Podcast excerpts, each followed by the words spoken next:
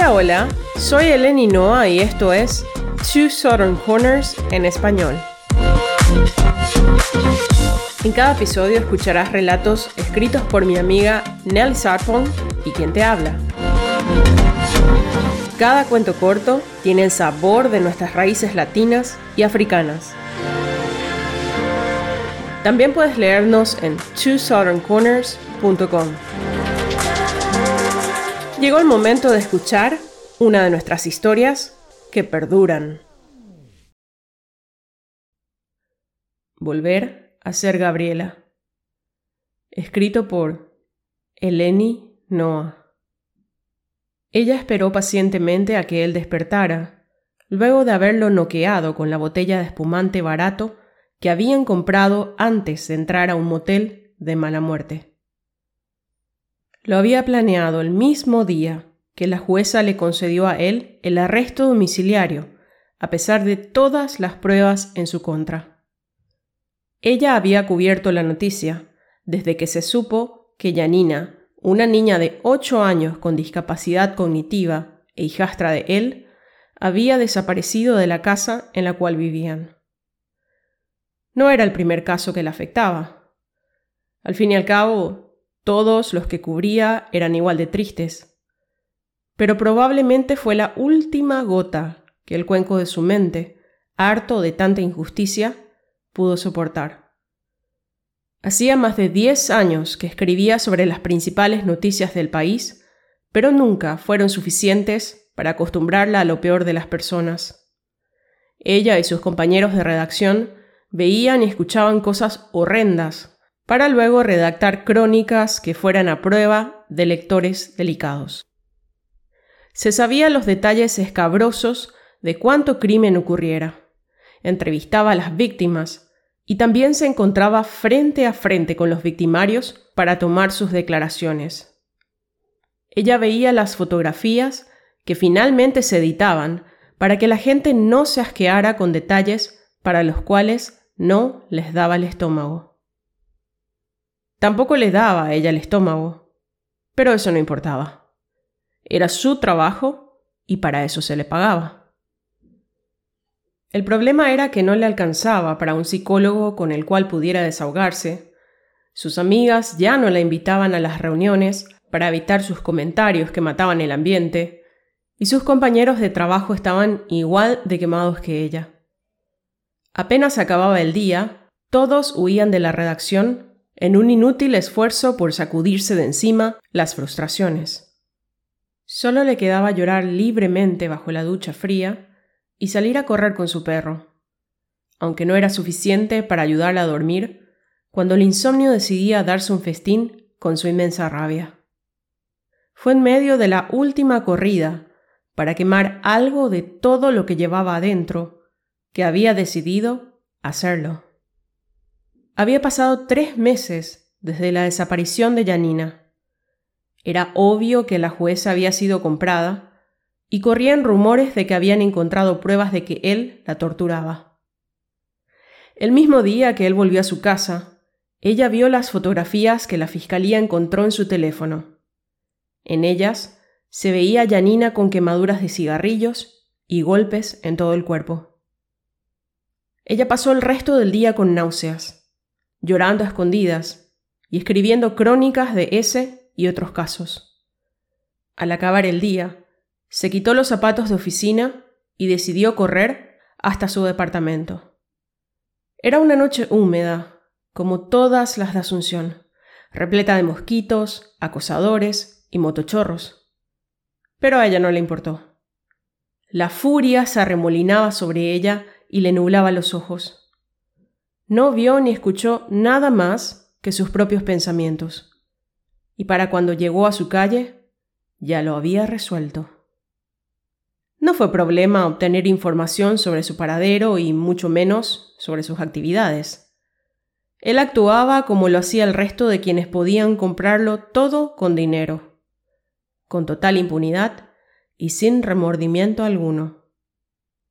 A pesar de contar con arresto domiciliario, entraba y salía de su casa cuando quería. Todos los miércoles por la noche, iba al mismo bar y salía siempre de él con una mujer diferente. Llamar su atención no sería difícil. En ningún momento le fallaron las piernas desde que ella puso los pies en ese bar.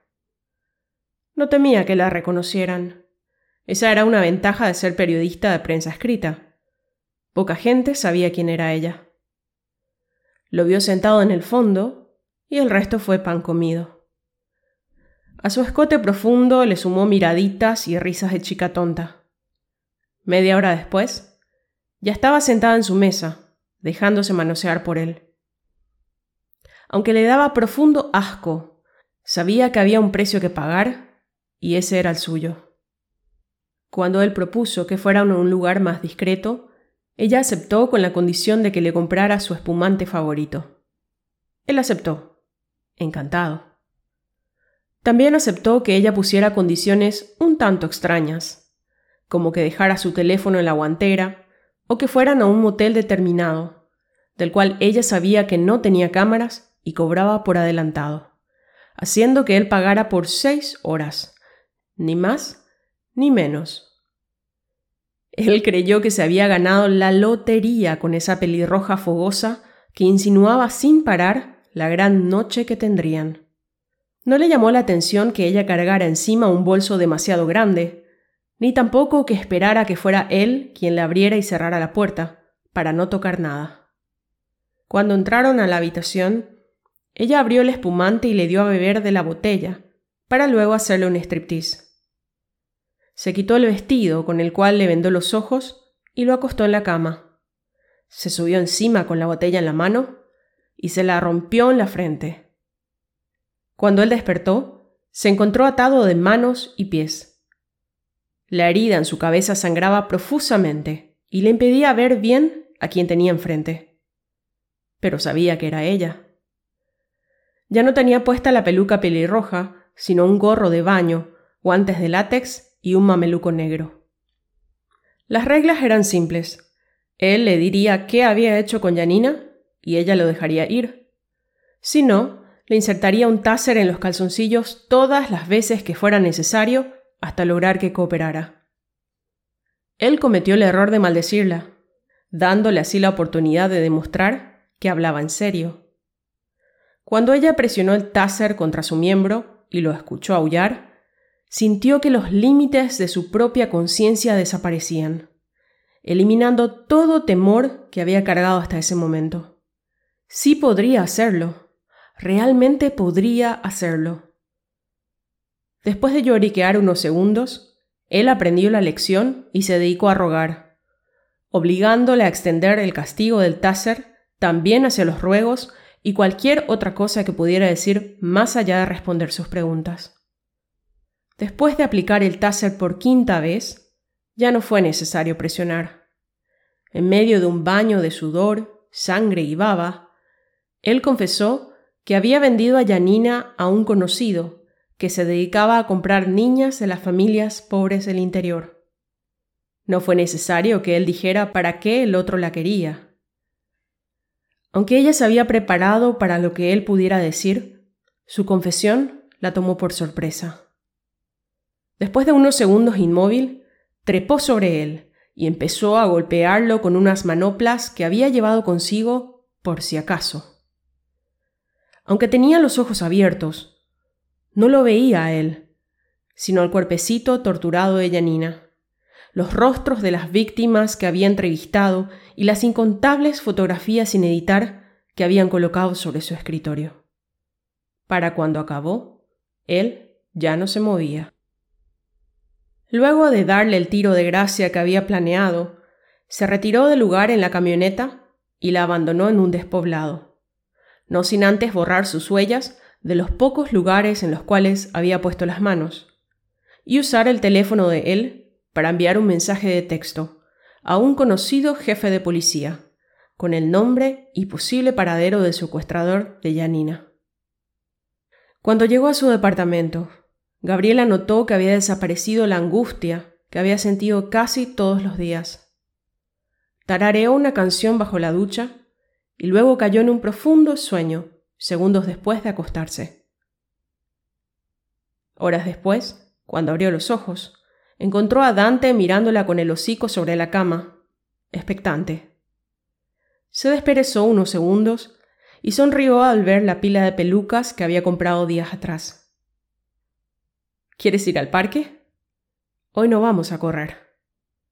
No hace falta.